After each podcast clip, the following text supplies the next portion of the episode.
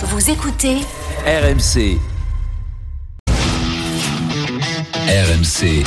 19h20h. Bartoli Time. Jean-Christophe Drouet. Marion Bartoli. Bonsoir à toutes, bonsoir à tous. Alors, petit miracle, écoutez-moi bien. JC Drouet, dis-moi, n'est plus en vacances. Il va travailler ce soir. Est-ce que vous arrivez à le croire ou pas? JC, tu es vraiment présent? Dis-moi que tu es présent. Marion, bonsoir à tous. Bah, je m'absente une semaine et on fait Joko. Oui, bah oui, bah voilà, bah voilà, bah fallait, pas s'absenter, c'est bien fait pour toi. C'est Jordan la prochaine fois que je m'absente, c'est ça, la prochaine semaine Oh, de vacances? petit Zinedine Zidane, c'est cool, ça me plaît. Franchement, ça me plairait bien. Bien J'ai ce petit défi, j'ai ce petit défi. Je me suis fixé ce défi avant la fin de la saison. Il faut que j'y arrive. Le débrief du week-end, comme euh, chaque dimanche soir de 19h à 20h avec Marion Bartoli, avec euh, Bibi également, en tout cas de temps en temps. Euh, au programme ce soir de Bartoli Time, le 15 de France qui s'impose de justesse face à l'Australie, une fin de match folle et un record. Grégory Aldrit, le troisième ligne, centre du 15 de France, sera ton invité Marion. 19h20 Bartoli à la folie, Holger Rune. Retenez bien son nom, c'est la nouvelle pépite du tennis mondial. Le Danois vient de s'offrir Novak Djokovic finale à Bercy. Son coach Patrick Moratoglou sera dans Bartoli Time, 19h35. Bartoli Baston. Marion, tu n'en peux plus des choix d'Igor Tudor. Euh, toutes Oui, les surtout, ça fait un moment que je le dis. Oui, Mais, là, c'est bon, il a tout dépassé. depuis où Là, là j'ai atteint ma limite. J'ai atteint mon plafond. Tu vois, mon plafond de verre, là, c'est bon, il l'a percé, il l'a perforé. Déjà depuis le début de la saison, j'arrête pas de dire ce qui va se passer. Et malheureusement, mon grand désarroi, ça s'est effectivement passé. Donc là, tu dors dehors. Ce sera euh, dans 30 minutes. Euh, évidemment, on prendra toutes les dernières informations à Marseille avant OM, OL. Et puis 19h45, allô Marion. Euh, Vous connaissez le principe, vous appelez au 32-16 pour discuter, provoquer, chatouiller Marion Bartoli sur toute l'actualité du week-end. Tout de suite, un point d'écart et un record.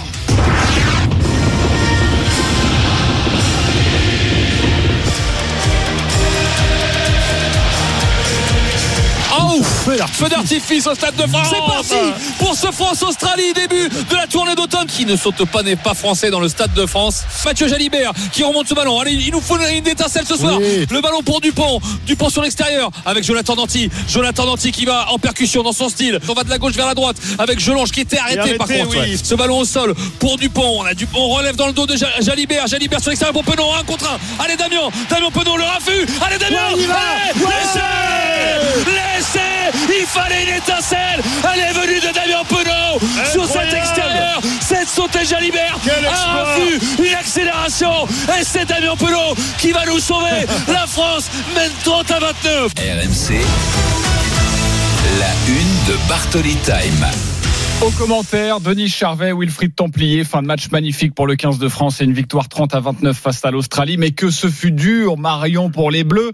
Jean-François Patureau, le patron de la cellule rugby d'RMC Sport, est avec nous. Salut Jeff. Salut Marion, salut, Jeff. bonsoir à tous. Salut, Jeff. Salut. Alors, on va pas se mentir. On a souffert. Ouais, c'était pas, Ah oui. c'était pas le plus beau match de l'ère Galtier, mais la victoire est là avec un record. Oui, et un petit point qui change tout, qui peut vraiment changer le, le visage de cette équipe de France, qui est entrée dans l'histoire tout simplement hier, 11e succès consécutif, c'était jamais arrivé pour le rugby français. L'essentiel est bien assuré pour ces Bleus qui n'ont plus goûté au goût amer de la défaite depuis le 17 juillet 2021. Ça fait 477 jours. Je compte tous les jours comme ça. On en est à 477 depuis la dernière Ça défaite. Calendrier en ce moment Ouais, ça va, je réfléchis beaucoup, vous voyez. Le, succès, ça a été laborieux, c'est vrai. C'était un match de reprise. C'est un peu le discours en interne de cette équipe de France. Ça s'est vu hier, notamment pour la charnière du point. C'est assez logique, notamment pour Romain Ntamak qui a plus joué depuis le 11 septembre dernier. Ce 15 de France n'a peut-être pas été aussi rayonnant que parfois. Il a parfois été malmené hier, mais c'est aussi la force des grandes équipes de gagner dans ces moments-là. Le talent individuel de certains, vous allez me dire, comme Damien Penaud, ça change pas mal de choses. Ces Français nous ont habitués à gagner encore, encore, et avec la manière. Alors on devient un peu exigeant, on veut toujours qu'ils gagnent vraiment de manière construite et parfaite quasiment. C'est vrai, on est un peu gourmand et Marion, tu vas nous donner ton sentiment. Sachez que dans quelques instants, invité exceptionnel, Grégory Aldrit avec Marion euh, Bartoli. Marion, on est trop gourmand avec cette équipe de France. C'est quoi ton, ton regard?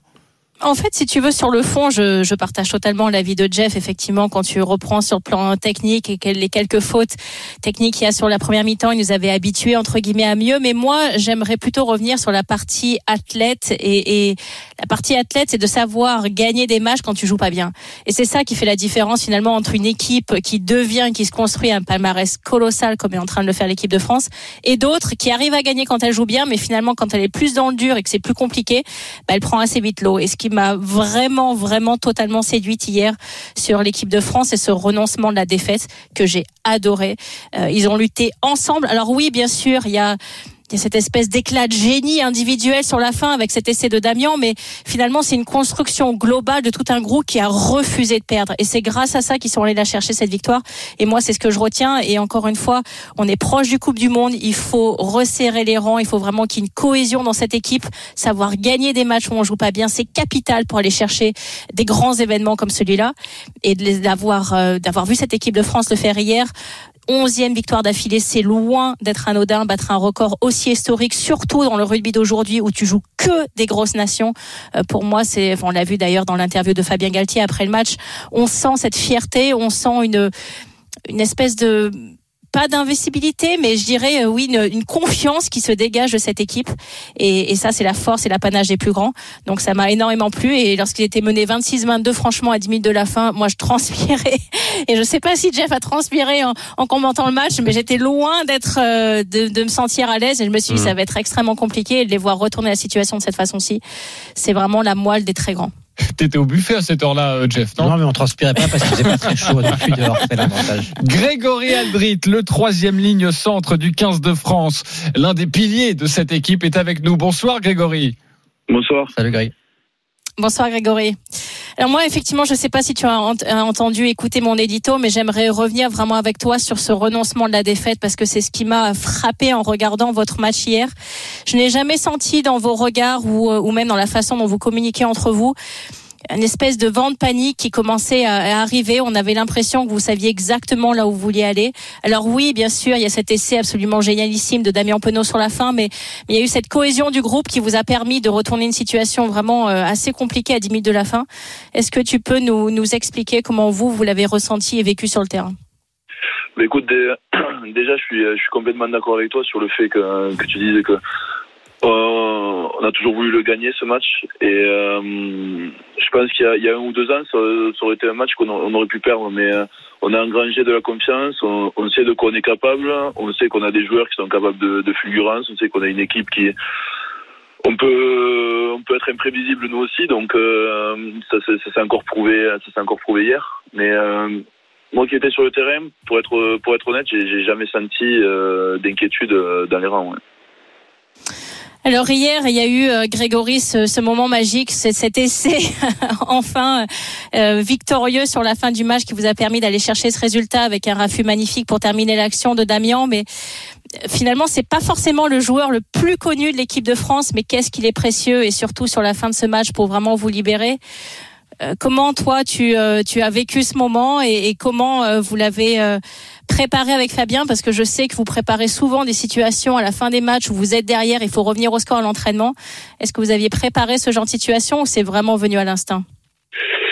Oui, on prépare bien sûr, mais euh, c'est jamais euh, aussi proche de la vérité qu'un match. Et euh, non, là, je, je pense voilà, on, on doit absolument marquer. Il y a, l'instinct, il y a, la passe de, Mathieu, euh, qui est Jalibert, qui est, qui est très belle aussi.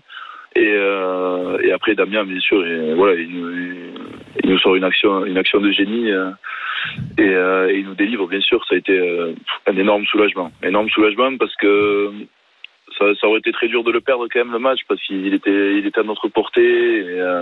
Bien sûr. Et puis voilà, on a, on a, on a cet objectif depuis, depuis le début du mandat de Fabien, c'est de gagner les matchs, que ce soit par un point, que ce soit par, par 10 points, mais tout ce qu'on veut, c'est gagner les matchs. C'est la culture de la gagne, bien sûr. Bien sûr. Et pour le pour l'instant, on peut dire que, que ça réussit plutôt bien aux hommes de, de Fabien Galtier. Grégory Aldrit, le troisième ligne centre du, du 15 de France, est avec nous en direct dans Bartoli Time. Marion, je sais qu'avec Grégory, tu voulais revenir sur ce fameux record.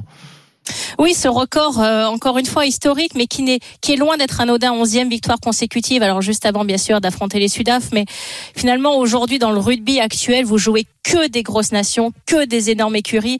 Et d'aller les chercher 11 fois d'affilée, je trouve ça absolument colossal. Donc, est-ce que quand vous êtes sur le terrain, honnêtement, vous y pensez? Parce que tu m'as parlé, effectivement, cette culture de la gagne. Vous refusez la défaite. Vous voulez vraiment aller chercher tous les matchs. Est-ce que tu as conscience de la grandeur de ce record? Le, le, record est magnifique, c'est sûr. Après, euh, nous joueurs, on joue pour, euh, pour être à la première place mondiale. Donc ça, c'est l'objectif oui. premier. Mais euh, moi, personnellement, et je pense tout le groupe, on est hyper fiers de, de ce record parce que il y a eu le tournoi, enfin, il y a eu la tournée, il y a eu le tournoi, il y a eu la tournée au Japon à nouveau. Donc, et maintenant, euh, ce match face à l'Australie, ça prouve vraiment que c'est un record qui appartient au groupe France parce que, quels que soient les joueurs, en fait, on, on défend ce record et euh, et, et c'est ça, c'est ça qui fait notre notre fierté, parce que euh, voilà, c'est vraiment un groupe de, de 70 joueurs qui, qui ont participé à, à ces victoires. Et, euh, et voilà, c'est ça, c'est ça le plus beau dans, dans ce record, je trouve. Et ce n'est pas un record anecdotique, hein. anecdotique, c'est un record qui compte. Et grâce à cette victoire quasiment sur le buzzer, eh bien l'équipe de France en est à 11 matchs d'affilée, sans défaite. Euh, Grégory Adrit toujours avec nous. Jean-François Patureau pour Grégory. Greg, on a, on a le sentiment aussi que par rapport à votre prestation d'hier, il y a encore une marge de progression conséquente. C'était un match de reprise où certains n'avaient pas joué ensemble depuis euh, bah, très longtemps, depuis le mois de mars. Cette troisième ligne, toi notamment avec Charles, vous n'avez pas joué depuis 2021 et que vous pouvez faire encore bien mieux. Que vous devez faire encore bien mieux ce week-end. Oui, bien sûr, on est, on est lucide, on sait qu'il y a des choses à revoir dans le, contenu.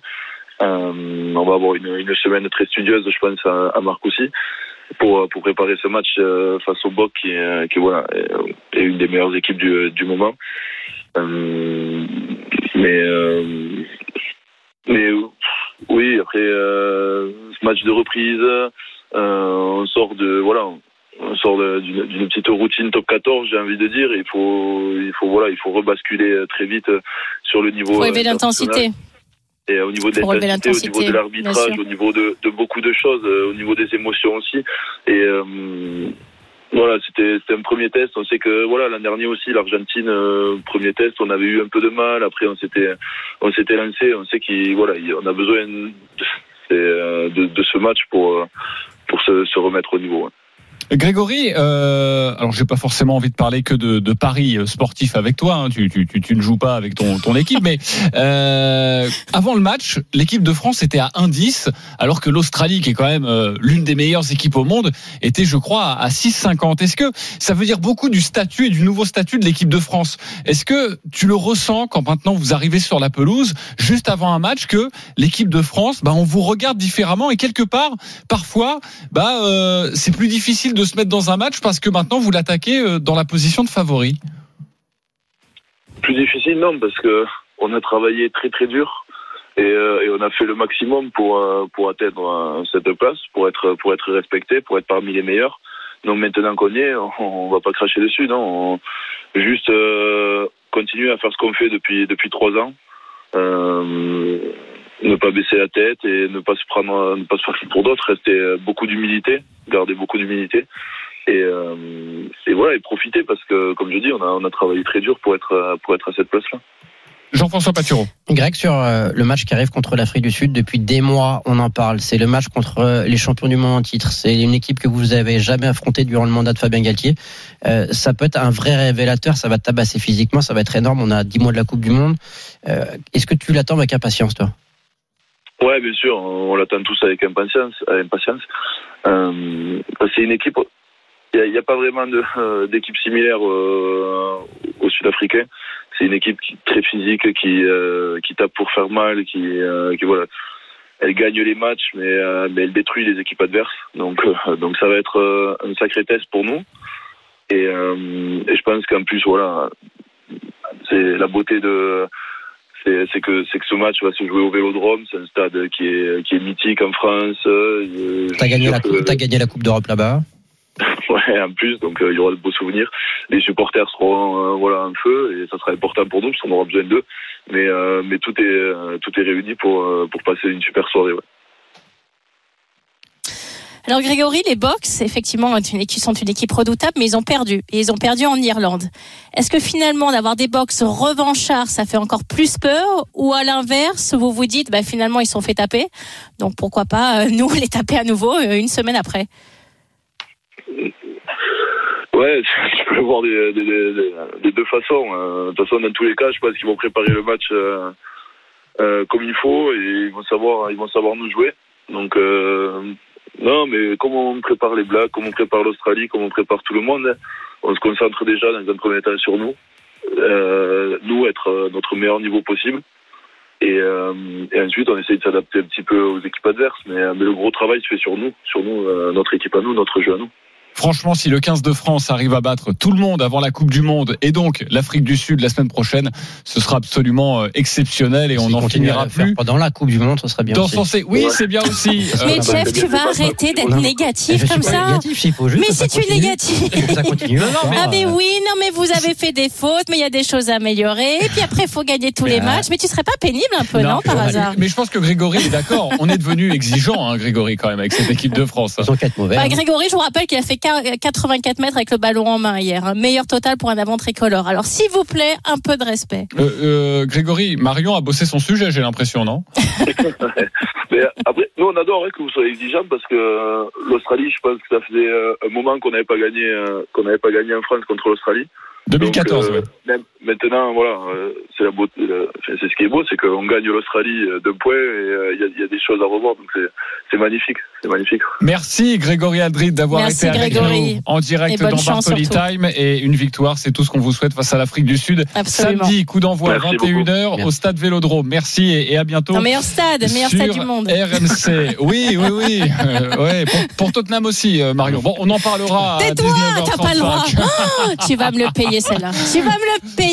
Oui, mais tu vas bastonner Igor Tudor, ne t'inquiète pas, ce sera Ouais, dans une ça- ça, quinzaine sûr. de minutes. Merci Jean-François Paturo d'avoir été avec nous et Merci, à très Jeff. bientôt sur. RMC avec cette tournée d'automne, l'Afrique du Sud, puis euh, le Japon pour notre 15 de France. Dans quelques instants, Bartoli à la folie, Holger Rouneux et la sensation de Bercy, son entraîneur Patrick euh, Patrick Moratoglou sera ton invité, Marion. Absolument. 19h22 sur RMC. Une petite respiration et on revient dans un instant. RMC Bartoli Time. Jean-Christophe Drouet. Marion Bartoli. 19h24 de retour sur RMC. Alors j'adore le rugby, j'ai vraiment rien contre le rugby. Mais là on va parler d'un vrai sport. Avec une raquette, une balle jaune. Ah, je pensais qu'on allait parler de golf. Pas Ah du oui, tout. mais non, non, non, non, non. non Non, pas, pas dans ton émission, Marion. J'ai bien compris, on n'arrivera pas à en parler. ça. Sauf si on a Tiger Woods. Euh, Si on a Tiger Woods, Bah, là je veux bien faire une exception. Je te laisse faire. Pour hein. toi, C'est- toi l'ami des stars. hein. C'est pas moi. Oui. Dans une dizaine de minutes, euh, tu bastonneras l'Olympique de Marseille. Tu en as marre des choix d'Ugor Tudor. Mais tout de suite, c'est ton coup de cœur, Marion. C'est fini. Rouneux s'impose. Extraordinaire Holger Rouneux. 3-6, 6-3, 7-5 avec un dernier jeu fabuleux qui a duré 16 minutes. Extraordinaire. Il a 19 ans. Il s'appelle Malkeraz Retenez son nom Holger Rouneux. RMC Bartoli à la folie. Et juste un point direct avant de parler de, de Rouneux. Euh, C'est un match en première ligue qui vient de se terminer, Johan Bredoff. Ouais, ça vient de, de se finir entre Tottenham et, Liverpool. Victoire finale de Liverpool. 2 buts à 1, doublé de Mossala en première période. Harry Kane a réduit l'écart à, à la 70e minute de jeu. Euh, Tottenham qui était beaucoup mieux en cette seconde période. Ça n'a pas suffi. Victoire 2 buts à 1 donc de Liverpool qui se relance après deux défaites de suite. Liverpool 8e, Tottenham est 4e. Merci beaucoup, Johan Tu veux m'achever, j'y sais en fait. Tu m'achever avec ton Tottenham là. Euh, Tottenham avant la pub, Tottenham après la oui. pub, et j'en j'en- il y en a marre, on il y a marre. on aura le, on aura le coach de Tottenham d'ailleurs eux, qui s'est viendra perdu. euh, parler euh, avec toi. Oui, non, non plus. Non, ça Va- non plus, non. Vavrinka, Urkaz, Roublev, Alcaraz, Oja Aliassim et enfin Novak Djokovic. Tous n'ont rien pu faire face au jeune prodige euh, Olga Rune, seulement 19 ans, le Danois, qui vient de remporter son premier Masters 1000, un tournant dans sa carrière et cette victoire magnifique face à Novak Djokovic en finale 3-6, 6-3, 7-5. Marion, c'est clairement ton coup de cœur, Rude. Absolument. Alors Holger, c'est un joueur que je suis maintenant depuis pas mal d'années. Il s'est révélé réellement au, au public français cette année à Roland Garros en atteignant les quarts de finale. J'ai eu l'occasion de l'interviewer à plusieurs reprises sur le cours central et de voir déjà une grande maturité, puis surtout euh, des étoiles plein les yeux, une envie monstrueuse de de tout fracasser, quoi, de tout massacrer, d'arriver, de, de battre tous les joueurs qu'il avait en face de lui, euh, avoir aucun complexe. Et ça m'a réellement frappé. J'avais vu ça aussi, bien sûr, euh, chez Alcaraz, mais, mais chez Holger Rune, il y a, y a cette énergie absolument incroyable qu'il a sur le terrain. Et aujourd'hui, je trouve ça totalement logique après déjà une série d'excellents résultats depuis le mois d'octobre où il avait enchaîné trois finales, dont un titre à Stockholm, d'arriver à faire une semaine aussi monumentale à Bercy, c'est juste, euh, c'est juste incroyable. Il est premier remplaçant au Masters de Turin, il est neuvième avec un Rafael Nadal assez incertain. Donc peut-être que grâce à cette victoire, il va intégrer le Masters de Turin et ça serait une magnifique récompense pour ce joueur dont on va entendre énormément parler dans les années à venir. Et Marion, il y en a un qui a du nez. Il a intégré l'équipe d'Holger Rune depuis le mois d'octobre. L'entraîneur du prodige danois est un nom bien connu en France. C'est Patrick Moratoglou qui est dans Bartoli Time. Bonsoir Patrick. Bonsoir. Bonsoir Marion. Non, mais tu le dis mal. Tu le dis mal parce qu'avec Patrick, non. ok, François, ça- non. Je suis obligée de le dire. Vas-y. Avec Patrick, on a bossé sur sur une chaîne ensemble pendant des années et on, et on avait, disons, nos, nos petits rituels. Sachant qu'il me connaît quand même depuis que j'ai l'âge de 14 ans, ça avait été le premier à me repérer et le premier à dire cette petite là, elle a quand même de l'avenir et je pense qu'elle va réussir là où tous les autres pensaient que j'allais bien évidemment échouer et jamais faire une carrière de tennis. Donc avec Patrick, on se connaît quand même depuis maintenant plus de 20 ans. Et donc c'est bonsoir Patrick. Là, c'est bien dit. D'accord. Ah oui, bien ouais. dit. Eh oui, mais Très si- belle entame. Bravo si, Marion. si Là, c'est bien pas, dit. euh, on n'est pas en Là, direct, je peux la refaire hein, si vous voulez. Bonsoir Patrick. Voilà, tu vois là, tu te mets dans le bain. Oh, super. Bah écoute, je suis très content de te parler Marion, ça me fait plaisir. La même chose. très longtemps et on a vécu plein de trucs euh, super. euh, je t'avais vu à 14 ans au championnat de France, euh, tu jouais déjà incroyable et euh, j'étais convaincu que tu allais faire une grande carrière que tu as faite d'ailleurs. C'est gentil, c'est gentil, Patrick. Écoute, c'est vraiment avec un un immense bonheur que je te reçois euh, que je te reçois aujourd'hui dans mon émission parce que ça a été un match juste monumental aujourd'hui. Euh, un troisième set un scénario euh, de fou où il est mené où Holger est mené 3-1 30-0 sur le service de Novak. Tu le dis ça va être vraiment compliqué pour lui de revenir avec toute l'expérience le palmarès tout ce que représente Novak de l'autre côté du filet et, et on a l'impression que, que ton joueur en fait ne, ne doute jamais, euh, qu'il est persuadé d'avoir toutes les clés malgré encore une fois euh, ce que représente Novak Djokovic et ce qu'il est, tout en respectant bien sûr son adversaire, mais je sais pas, j'ai cette perception où il se dit euh, je vais retourner le match, je vais y arriver. Il y a ce jeu juste monumental à 6-5 où il a je sais pas combien de balles de break à défendre. Il arrive au bout de 19 minutes, 19 minutes à remporter le match. Euh, comment tu expliques cette force mentale qu'il a? Et est-ce que c'est quelque chose que tu travailles avec lui? Alors je sais que tu as dit que tu as essayé de le canaliser justement. Est-ce que tu peux nous expliquer un petit peu la, la relation que, que tu as avec lui au quotidien?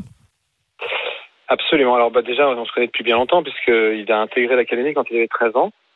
Euh, donc c'est un joueur que je connais extrêmement bien, euh, qui avait rien d'extraordinaire quand il avait 13 ans d'ailleurs. Il jouait très bien au tennis, c'est un très bon joueur, mais il n'y avait pas, euh, tu sais comment c'est, les gens ils, cherchent des coups incroyables ou un relation incroyable. Il avait rien de tout ça. Par contre, Mhm. il avait déjà une mentalité, euh, bah, comme toi d'ailleurs, pareil, quand tu avais 14 ans, mentalité, non c'est vrai, une, une, une envie euh, monumentale, une capacité de travail énorme, euh, enfin, les choses essentielles pour arriver au plus haut niveau, il l'avait. Et puis, euh, bah, j'ai effectivement intégré à plein temps son équipe depuis bah, un mois, un mois. Et on a on a beaucoup bossé parce qu'en fait il, il, il est bon, un joueur déjà qui était fabuleux. Le truc c'est que bah, c'était le cas déjà pas mal de fois pendant cette année, ce qui lui a valu des périodes un peu dures. Après Roland, il a fait neuf premiers tours consécutifs par exemple. Ouais. Cinq qui- victoires seulement, ouais, après Roland. Ouais, c'était, il y a vraiment eu un, moment dur. Euh, c'est un joueur qui passait par des émotions incroyables pendant les matchs et qui n'arrivait pas à les canaliser. Mhm. Et par ailleurs, il n'avait pas une, euh, on, va dire que son son style de jeu était pas d'une clarté limpide pour lui. Comme il a beaucoup de choses, il sait faire beaucoup de choses. Il passait un peu par tous les états en fonction de son émotion. Il allait jouer un type de tennis puis un autre, etc. Donc c'était important de, structurer un peu tout ça. En revanche, euh, une fois que ça a été structuré et qu'il a commencé à gagner beaucoup, puisqu'il a enchaîné, euh, comme tu l'as dit, je crois qu'il il en est à je crois 18 victoires sur les 20 derniers matchs qu'il a fait. Euh, dès que la confiance est là, comme tu l'as dit très justement, il a, il doute très peu de lui.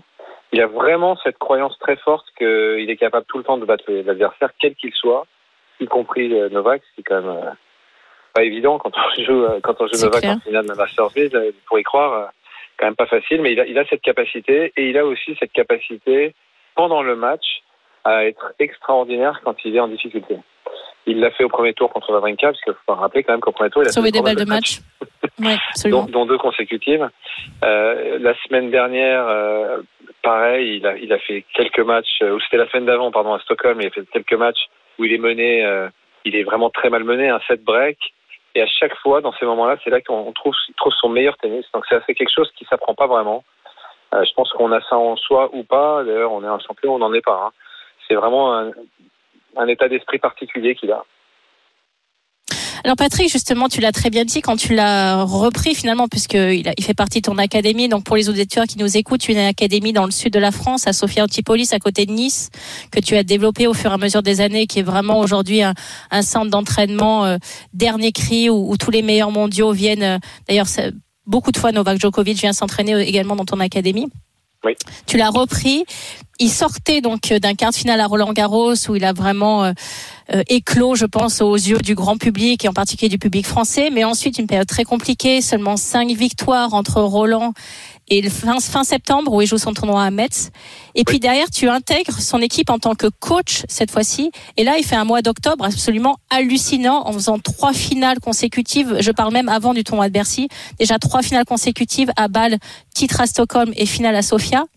Comment tu peux expliquer cet effet euh, entre guillemets Patrick aussi radical où, où tout change où tu on sait très bien d'inverser la dynamique quand tu as une dynamique négative et de l'inverser en dynamique positive c'est extrêmement compliqué. Euh, tu peux avoir les meilleurs discours d'arriver à retrouver la confiance sur le terrain c'est dur surtout chez un jeune joueur qui a pas énormément d'expérience. Comment tu as su trouver les mots? Est-ce que ça a été plus un travail technique, un travail tactique, un travail purement mental? Euh, Est-ce que tu peux nous expliquer cette magie qui a opéré? Absolument. Alors d'abord, je travaille avec euh, Lars. Lars Christiansen, c'est un entraîneur depuis qu'il est tout petit. C'est une histoire qui est très belle. Il a tapé ses premières balles de sa vie avec Lars. Euh, et Lars est toujours là. Et c'est un type qui est franchement remarquable. Et je dis pas ça pour être sympa avec lui. Euh, il est d'une compétence euh, extraordinaire. Il est ultra sérieux. Il est hyper rigoureux. C'est vraiment un régal. Donc c'est vraiment un travail qu'on fait à deux. Et je pense qu'on est Mhm. très complémentaires. Euh, il connaît par cœur la technique de d'Olger. Franchement, euh, des- bah, tout ce qu'il fait sur le terrain, c'est vraiment très très bien. Euh, on se concerte tous les jours, ça se passe super bien. Et en fait, ils, ils m'ont demandé d'intégrer l'équipe parce que bah, j'ai été, j'ai été libéré euh, au moment où Simona a décidé de se faire opérer. Elle m'a dit, bah, j'ai trois mois là, donc si tu veux euh, pendant ces trois mois faire quelque chose, vas-y. C'est ce que j'ai fait. Euh, donc ils sont, ils m'ont contacté parce qu'ils se sont dit, il manque, bah, il, il manque, il manque quelque chose. Euh, il joue très bien, il est capable de faire des super résultats, mais il est capable aussi derrière de- de- d'être en difficulté. Et on a, on a besoin d'un autre regard. Voilà, c'est vraiment ça l'idée. Et ce que j'ai fait, c'est relativement simple. J'ai j'ai analysé les raisons pour lesquelles euh, on passait par ces phases-là. Et en fait, ces phases-là, elles sont même au sein même d'un match. Ils passent par des moments, ils passaient par des moments euh, extrêmement forts et ils pouvaient tomber ça, vraiment extrêmement bas aussi. Et ces périodes Oui. de bas, en plus, elles duraient. Et elles, euh, elles avaient des conséquences euh, parfois euh, bah, qui étaient la défaite. Donc il fallait absolument euh, juguler ça. Donc euh, on a eu on a eu des discussions, on a essayé de mettre, on a décidé avec Holger de mettre des choses en place que je lui ai proposé euh, sur le terrain, à l'entraînement déjà, puis en match, de manière à, à- à mieux contrôler son émotion et de manière aussi à respecter un certain nombre de critères qui vont lui permettre de mieux définir son style de jeu.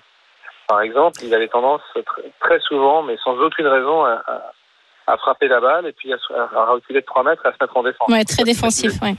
Et Il l'a fait quelques fois aujourd'hui, mais là, il l'a fait plutôt pour changer quelque chose et pour déranger euh, Novak euh, tactiquement. Avant, il le faisait, il se mettait en défense, il était capable de rester en défense jusqu'à la fin du match. Bon, donc c'était pas très clair son style de jeu parce qu'il avait, encore une fois, il avait beaucoup d'atouts dans son jeu. Et donc, on Donc a, toi, on a tu as axé plutôt sur un jeu offensif. Il a des qualités offensives extraordinaires. Il a d'abord il a un Oui. gros service. Euh, ensuite il a il a une vitesse de main qui est énorme. Il est capable en coup droit comme en d'a- d'accélérer même sur des balles qui lui arrivent très vite. Il a un très bon coup d'œil et je pense et, et en plus il a une bonne volée. Il a tiré vers le filet. Pour le faire, le faire jouer défensif pour moi ce serait dommage. Euh, Patrick, Patrick, a- moi j'ai une question euh, euh, parce que euh, on a envie de savoir. À 19 ans, il vient de battre Djokovic. C'est vrai qu'il était un peu dans l'ombre d'Alcaraz, qui a éclos juste quelques mois avant lui. Il était comment dans le vestiaire? Avant le match contre Novak? Non, non, après. Ah, après. Après, bah, il était bon. Évidemment, il était très content. Il m'a dit que ça avait été le match le plus difficile de sa vie. Il m'a dit c'est le joueur le plus fort que j'ai jamais joué de ma vie. Euh, bon, ça, je pense que tout le monde le savait, Tout mais monde lui, le il l'a- sait. oui. il l'a vécu, donc euh, il était impressionné euh, d'avoir réussi à le battre. Et puis il y a eu ce fameux jeu dont Marion a parlé, là, qui a duré 16 minutes, qui était un jeu invraisemblable, le jeu justement pour conclure. Euh, et ce jeu-là, il y a eu un échange à un moment qui a été absolument terrible, terrible. Il était en défense tout le long et il a été épuisé. Et il, a, il a même accepté d'ailleurs de prendre un avertissement pour dépassement de temps parce qu'il ne Ouais. pouvait tout simplement plus respirer. Et il m'a dit mon cœur, je pense que j'étais au maximum du maximum du maximum et j'ai même eu peur de faire une crise cardiaque. Donc il m'a dit, je me suis dit, bah, tant pis si je perds le match, mais il faut surtout pas que je fasse une crise cardiaque. Tellement il a eu, tellement il était, euh, il a eu peur.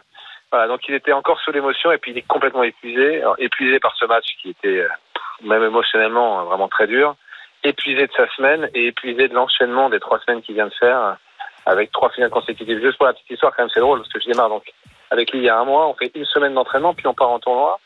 Et avant la semaine d'entraînement, donc avant même de démarrer, il me dit Bon, j'ai trois tournois, un ATP 250, un ATP 500, il avait jamais fait une finale de sa vie ATP 500, et un ATP 1000. Il faut que gagne les trois, sinon je serais pas au Masters. Il était 30e mondial. Incroyable. bon, c'est incroyable quand même.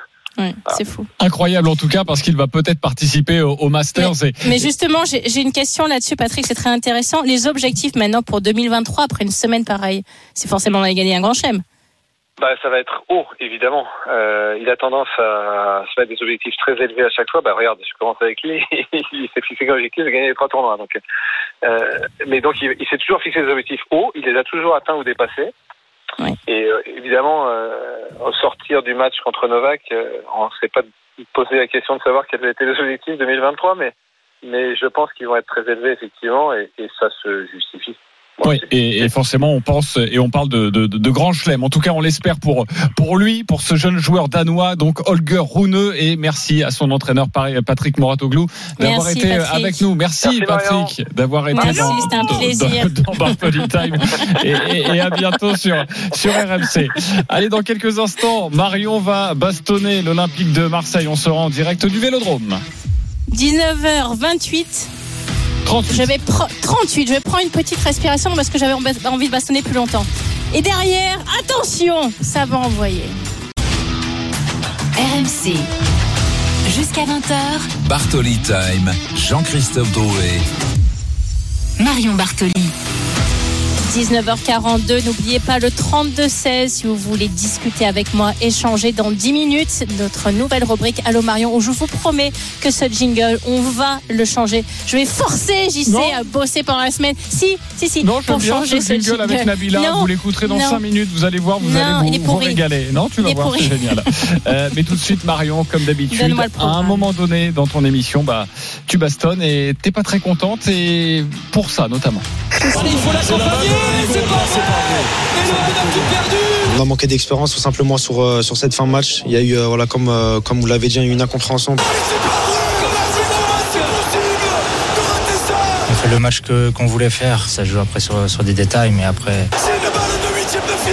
Voilà, on n'a pas eu l'info qu'à ce moment-là du match, on était en Europa League, mais c'est possible on va pas se tirer les uns sur les autres. L'OM avait fait le plus dur et l'OM a tout gâché. Voilà, c'est c'est une faute, une faute professionnelle. Là.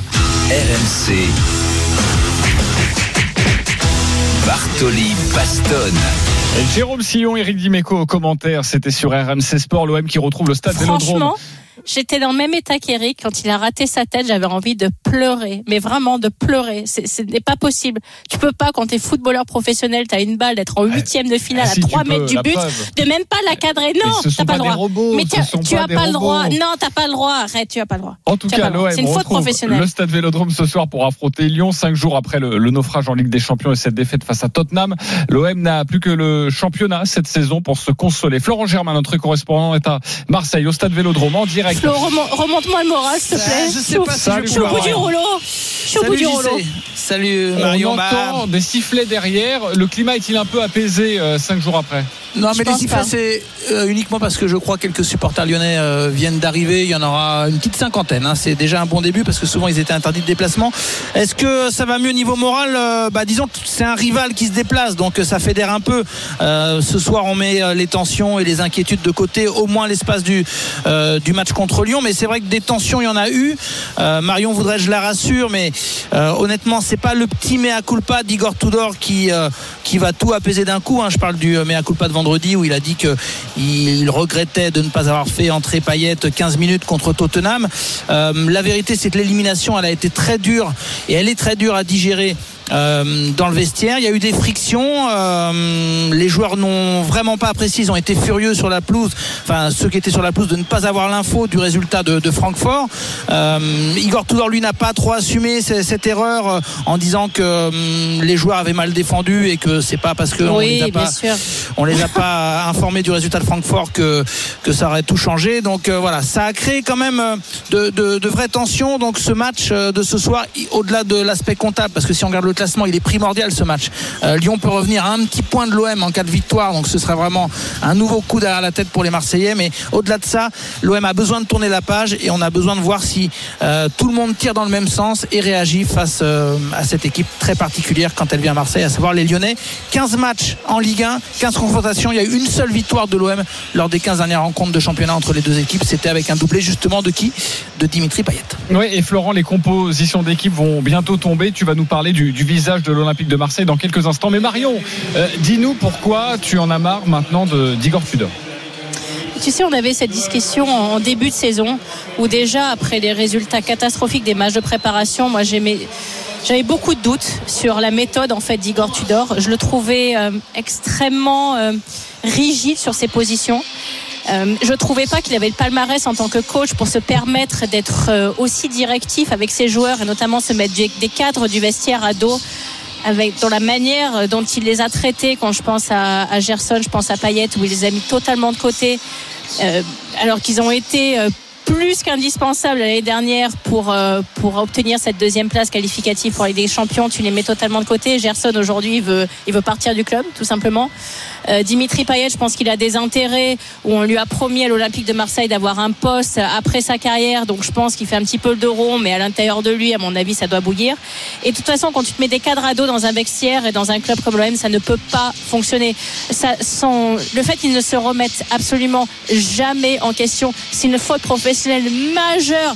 Alors moi, moi, son excuse de dire oui, il y a du bruit au Vélodrome, je pouvais pas parler à mes joueurs, mais arrête, mais s'il te plaît, mais c'est pas possible de sortir un truc pareil. Les joueurs, ils passent à 3 mètres de lui à chaque fois qu'il y a une touche ou à chaque fois qu'ils font une course latérale, il peut pas lui dire gardez le score, qu'on soit au moins en Europa League. C'est c'est honteux d'arriver à avoir une une excuse aussi basse que celle-ci, de trouver aussi peu d'arguments pour euh, arriver à, à mettre des mots sur des fautes professionnelles majeures, faire sortir Gigot qui déjà remplaçait Bailly blessé en début de match pour le faire, pour le remplacer par Kolasinac qui rate encore une fois un but. Et je pèse mes mots. Immanquable et c'est une faute professionnelle majeure. À 3 mètres du but quand tu as une tête qualificative pour la Ligue des Champions. Je suis désolé, tu fais rentrer les mauvais joueurs, tu fais pas, tu fais pas les bons choix tactiques, tu aucun plan B, tu restes totalement sclérosé dans un seul plan et tu penses que tu as raison, mais sauf que t'es pas Pep Guardiola, que tu nous fais pas rêver avec ton jeu et qu'à un moment donné tes méthodes, bah, il y en a juste ras-le-bol. Tu peux le voir partir, aujourd'hui, mais totalement, parce qu'en fait aujourd'hui quand tu es supporter de l'OM, et moi Dieu sait que je suis supportrice de l'OM, T'as même plus envie de regarder en fait. Parce que tu regardes pourquoi? T'es plus qualifié en Ligue des Champions, tu joues rien en Europe. T'auras pas d'Europa League, t'es sixième au championnat avec 24 points, t'as un match de retard. Ok, on a la 14e journée, il y en a 38 à jouer. Mais en termes de points, de toute façon, aller arracher la deuxième place, ça va être un combat euh, monumental. Avec les tensions actuelles qu'il y a dans le club, si Igor Tudor reste en poste, ça va se finir en gabegie total.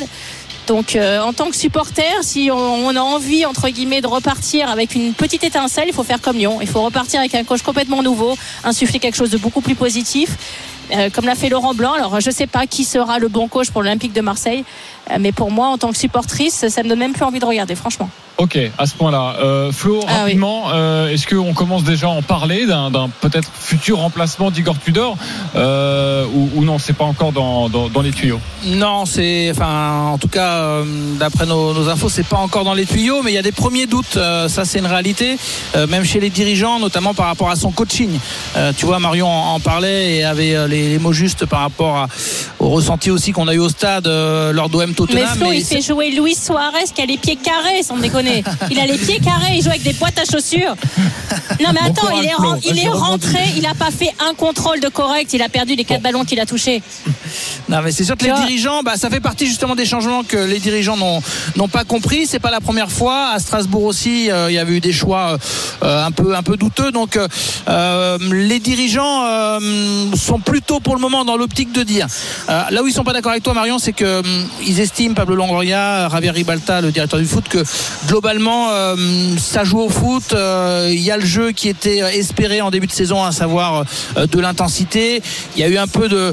L'OM n'a pas été super bien payé sur certains matchs contre contre Lens ou voire Paris. Euh, donc ça, ça, c'est le côté positif des choses, mais le côté négatif, c'est qu'on a un coach qui, à force d'avoir le euh, le management que tu expliquais aussi, à savoir qu'il veut être partout, il veut tout maîtriser, euh, et à tel point qu'il en perd une, une certaine lucidité Ouais. parfois Totalement. au moment qui compte Exactement. Euh, dans la rencontre. Et ça, les dirigeants euh, l'ont remarqué. J'ai pu échanger avec euh, certains d'entre eux. Et donc l'idée pour le moment serait plus de lui apporter du soutien dans le staff que véritablement euh, l'évincer. Après, attention, je vous dis maintenant, euh, mais là il y a deux matchs. Il y a Lyon et Monaco. Et pour moi c'est décisif parce qu'après il y a cette pause Coupe du Monde. Et comme je dis souvent, euh, Pablo Longoria, faut pas le laisser trop tout seul cogiter dans un bureau pendant qu'il n'y a pas de match parce qu'il a souvent de, beaucoup d'idées. Donc euh, Igor Tudor, Ok. s'il veut être bien en place, solide sur ses appuis, je pense qu'il a intérêt à ramener au moins 4 points sur les deux prochaines rencontres. L'avant-match, c'est dans 10 minutes avec Il a les qu'à faire six sur compositions six, il va des être solide deux sur ses équipes. appuis. Euh, merci beaucoup Florent, on te retrouve à partir de, Merci, de Flo. 20h autour de, de Thibaut Giangrande. Dans quelques instants, amis marseillais, vous voulez parler de Marseille ou d'autre chose, n'hésitez pas, c'est le 32-16, ce sera Allo Marion. 19h50 sur RMC, c'est la dernière ligne droite. On revient tout de suite. RMC Bartoli Time. Jean-Christophe Drouet. Marion Bartoli. 19h52 sur RMC, c'est la dernière ligne droite. C'est l'heure du jingle préféré de JC parce que je sais qu'il a une passion secrète pour Nabila. Et oui, avoue-le, tu Oui, l'as oui. regardé Nabila. Alors, j'ai deux passions, j'ai Nabila et Tottenham. Euh, mais là, c'est Allo Marion. T'as beaucoup de défauts. RMC Bartoli Time. Allô Allô Allô, Marion? Je sais pas, vous me recevez? Voilà, un jingle que les Américains nous envient Voilà. évidemment. À partir de Oui, 20h, bien il y aura l'avant-match euh, OMOL, donc restez bien avec nous. Une belle soirée encore sur, euh, sur RMC. Lilian nous appelle au 32-16. Bonsoir Lilian. Bonsoir à tous. Lilian, Bonsoir, tu Lilian. voulais parler euh, avec Marion Bartoli de quel je sujet. Euh, je voulais revenir sur le sur le tournoi de, de Bercy par rapport euh, un petit peu au niveau général du tournoi où je suis resté un petit peu sur ma faim.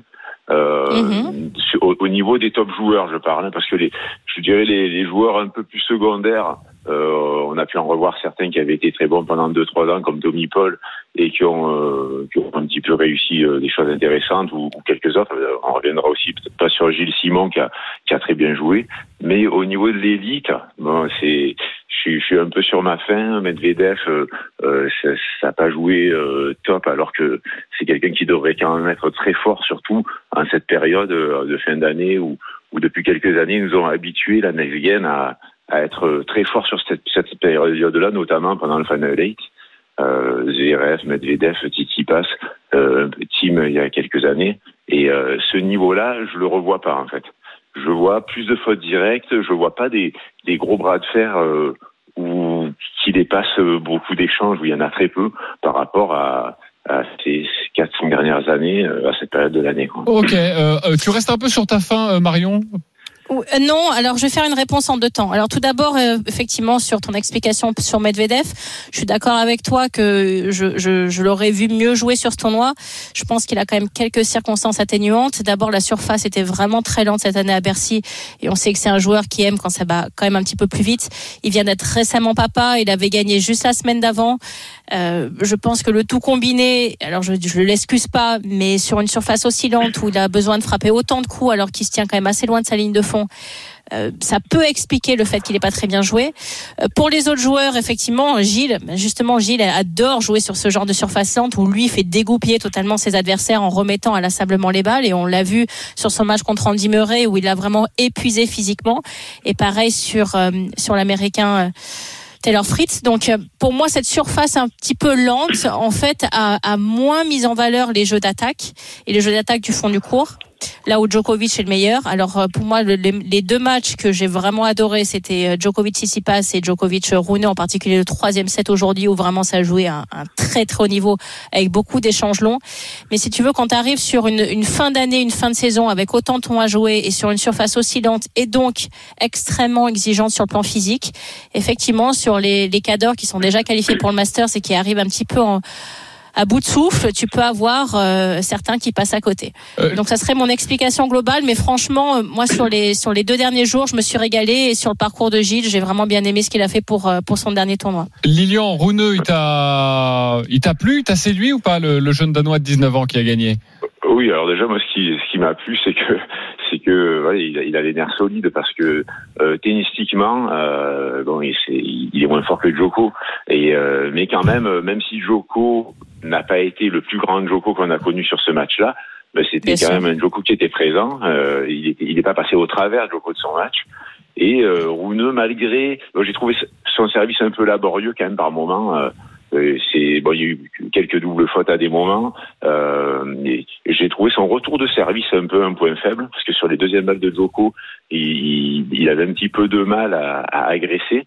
Mais sinon, par contre, dans le jeu, euh, c'est sûr que euh, gauche droite revers coup droit, euh, il n'est pas monté à la volée. Euh, donc c'est, il, il lâche rien. C'est de toute façon parce qu'il a rien lâché qu'il a gagné. C'est, euh, je pense qu'il y a plus juste au bout et sauver, euh, sauver c'est- quasiment des balles de match parce qu'au tie-break, on, on sait ce que ça aurait donné au tie-break. Ah Ouais, oui, oui, contre Joko, il vaut mieux éviter. Et euh, il en a sauvé combien? Je 7, 8 de, de balles d'égalisation, c'est énorme. Je ne sais même pas si c'est déjà arrivé quelqu'un qui sauve autant euh, de balles de 7 face à Joko. Euh, c'est, euh, là, celle-là, je l'ai trouvé exceptionnel et surtout avec son jeune âge. Et un jeu que je trouve encore perfectible. Euh, je trouve que c'est Heureusement, un cran en dessous d'Alcaraz. Oui, oui, oui, heureusement, ouais, heureusement, effectivement, parce que parce que il, quand il tombera sur un Joko plus fort ou euh, sur un Medvedev. Oui, ou sur un, euh, un match en pleine 5-7, forme. parce que là, on a déjà vu que physiquement, ça commençait vraiment à tirer sur la fin du troisième. Si ça doit éventuellement partir à un 5 sur un grand chelem, ça va être plus dur pour lui. Merci Mais bon, beaucoup. ça fait quand même partie de la nouvelle génération qui est très prometteuse et qui, euh, qui va apporter beaucoup de spectacles. Exactement. Merci Lilian d'avoir composé le 32-16. Tu as Merci, pu Lilian, d'avoir appelé. Marion Bartoli. Dans quelques instants, Marion, le grand match du soir, Marseille, Lyon, l'afterlive autour de Thibaut Giangrande. Vous allez tout savoir avec les compositions des deux équipes. Marion, on se retrouve la semaine prochaine? Je, je suis sûre que tu vas regarder les bronzés fonds du ski, toi, JC. Je, je le sens. C'est pas impossible. Je- Voilà, voilà. Avec toujours un deuxième écran et le match. Mais priorité au bronzé, évidemment. Bon, l'OM, s'il vous plaît, c'est trois points ce soir. Je veux rien savoir. Je veux rien savoir. Merci pour tous les amis et on se retrouve la semaine prochaine pour une nouvelle émission et un nouveau Bartoli Time dimanche à 19h. Bye bye, je vous Salut. souhaite une belle semaine.